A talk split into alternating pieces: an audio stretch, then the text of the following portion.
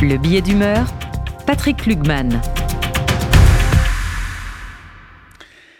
Joyeux anniversaire Aujourd'hui, c'est bien un anniversaire qui nous réunit. Alors Margot, vous allez me dire, évidemment, oui, je sais, je suis au courant, c'est l'anniversaire du grand rabbin de France, Raïm Corsia, qui célèbre aujourd'hui ses 60 ans. Oui, mais pas seulement. Au-delà de Raïm Corsia, et même si je suis sûr qu'il l'a vraiment fait exprès, nous célébrons notre baptême républicain.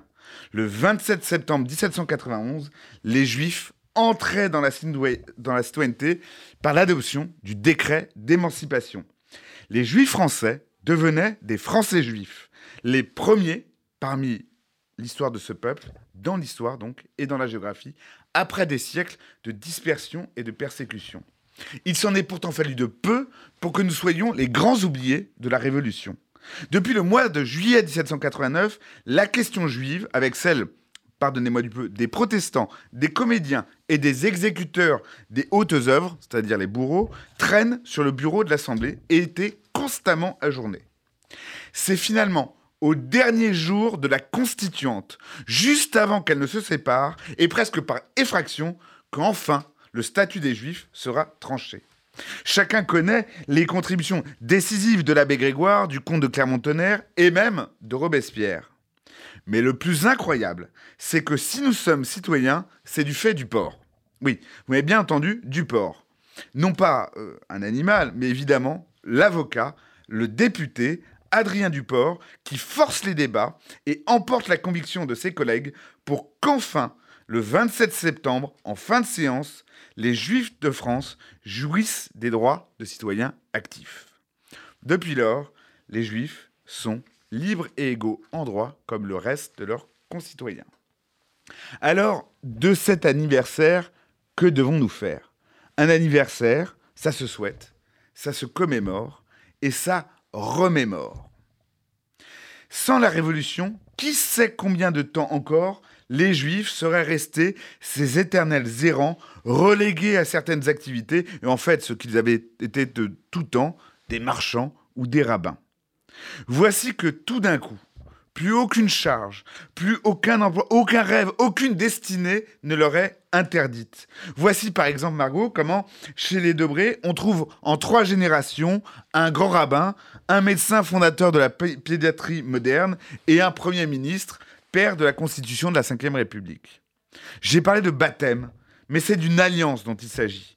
La République ne serait pas devenue une République sans cet acte fondateur. D'ailleurs, au-delà de la proclamation, elle ne sera finalement elle-même qu'à partir de la réhabilitation du capitaine Dreyfus.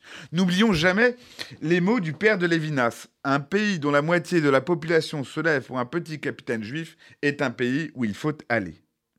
Et même cette même République, elle ne sera abolie que par Pétain, en même temps que l'on promulgue un statut infamant pour les Juifs qui, les relègue au statut de paria. Il y a donc un lien de consubstantialité entre les Juifs et la République. Nul autre groupe, religion, syndicat, courant de pensée ne pourra en dire de même, et nulle part ailleurs nous pourrons le dire ainsi. Ce n'est pas un hasard si c'est parmi les Français juifs que l'on trouvera les républicains les plus fervents. Qui, de Léon Blum, amènera les congés payés, de René Cassin, la Déclaration universelle des droits de l'homme, Simone Veil, évidemment, la légalisation de l'avortement, ou Robert Badinter, l'abolition de la peine de mort? En France, pas une seule aventure humaniste, intellectuelle, culturelle, politique, économique qui n'ait été, d'une quelconque manière, façonnée, transformée, modifiée ou enrichie par un apport juif. Le Premier ministre, un jour, au jour le plus triste d'ailleurs de la vie de la nation, dans ce lieu le plus solennel, l'Assemblée nationale l'a déclaré. La France sans les Juifs ne serait pas la France. Mais la réalité, c'est que cette phrase se complète. Les Juifs sans la France ne seraient pas les Juifs.